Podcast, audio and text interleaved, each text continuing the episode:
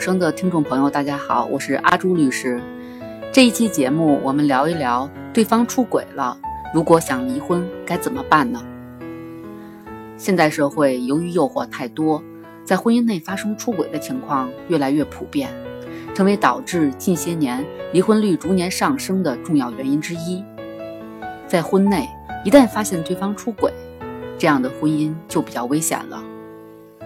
如果有了孩子，为了孩子选择委曲求全的人，在现实生活中大有人在；而有的人呢，却不能接受这样的婚姻，决然地选择结束这段婚姻。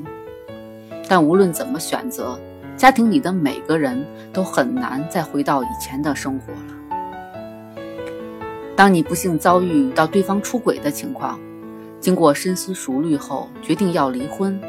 具体你该怎么做呢？首先，你需要做一些必要的准备。既然不通过诉讼离婚，跟对方谈也要尽可能的做到有理有据，做到心里有数。比方说，你只是察觉对方有点不对劲，每天很晚回家，出去接电话，或者去洗手间时锁门很久都不出来，或者给手机重置了密码等等，但这些都不能说明对方真的出轨了。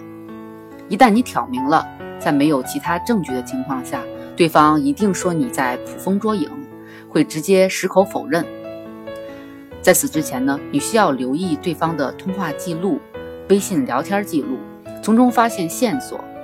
现实中也有不少人希望查阅对方的开房记录，或者雇人跟踪，甚至直接派人跟踪到酒店，破门而入，将其捉奸在床。录像取证，但是通常这种极端取证的方式和渠道都是不合法的，取证难度也相当的大。重要最重要的是，在这个过程中，受害一方的内心会备受煎熬，而那些不堪入目的画面，往往会在当事人的内心留下阴影，造成对受害方的二次伤害。我们在司法实践中，当对方出轨的行为被法院直接认定属于有配偶与他人同居的情况是比较少的，对于证据的要求也比较高，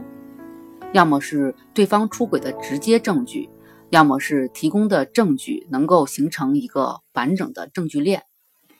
以此证明对方出轨的事实。但问题的关键是，出轨并不等于同居。出轨可以包含很多种情形，比如常见的一夜情，偶尔或者多次与配偶以外以外的人发生性关系，或者偶尔住在一起几天，或者长期共同生活，都可以说成对方出轨了。但其中只有长期在一起共同生活的，才属于有配偶者与他人同居，才有可能构成法律上应当判决离婚的情形。其实，发现对方出轨，通过诉讼解决也只是其中一种解决方式。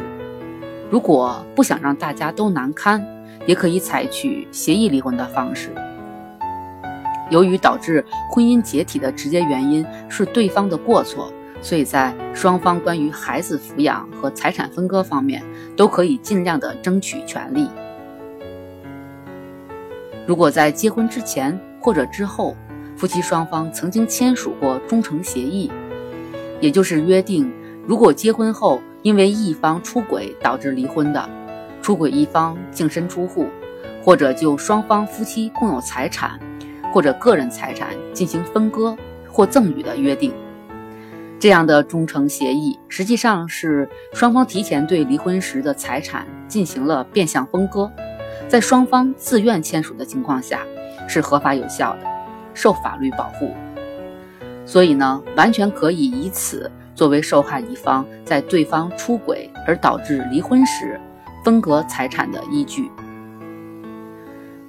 所以说，无论是你选择去民政局办理协议离婚，还是去法院起诉离婚，都需要提前做好准备。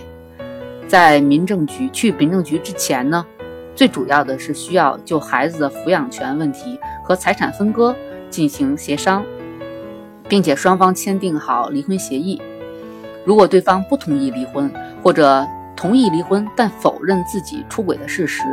不承认自己有过错，或者即便承认了自己有过错，但不愿意在孩子的抚养权和财产方面做出让步，那么受害一方都可以通过去法院提起离婚诉讼来维护自身的合法权益。在此特别需要提醒的是，如果要求出轨一方向受害一方支付离婚损害赔偿，需要在离婚诉讼中一并提出。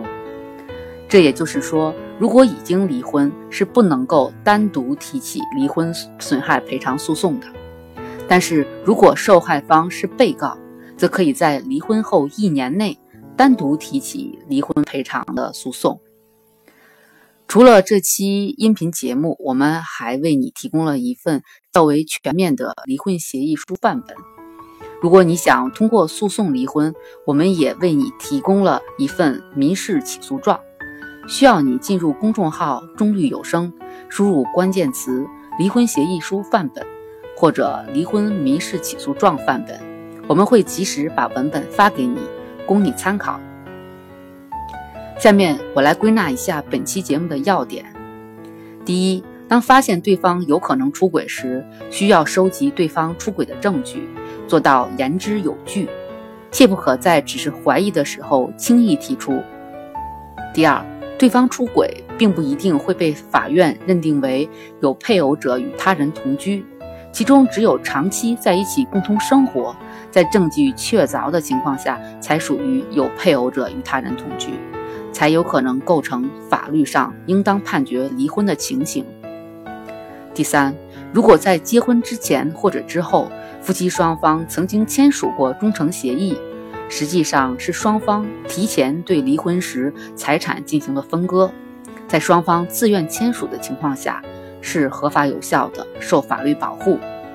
所以，当受害一方在对方出轨而导致离婚时，就可以以此忠诚协议作为分割财产的依据，来维护自身的合法权益。本期的分享就到这里，感谢你的收听，我们下期再见。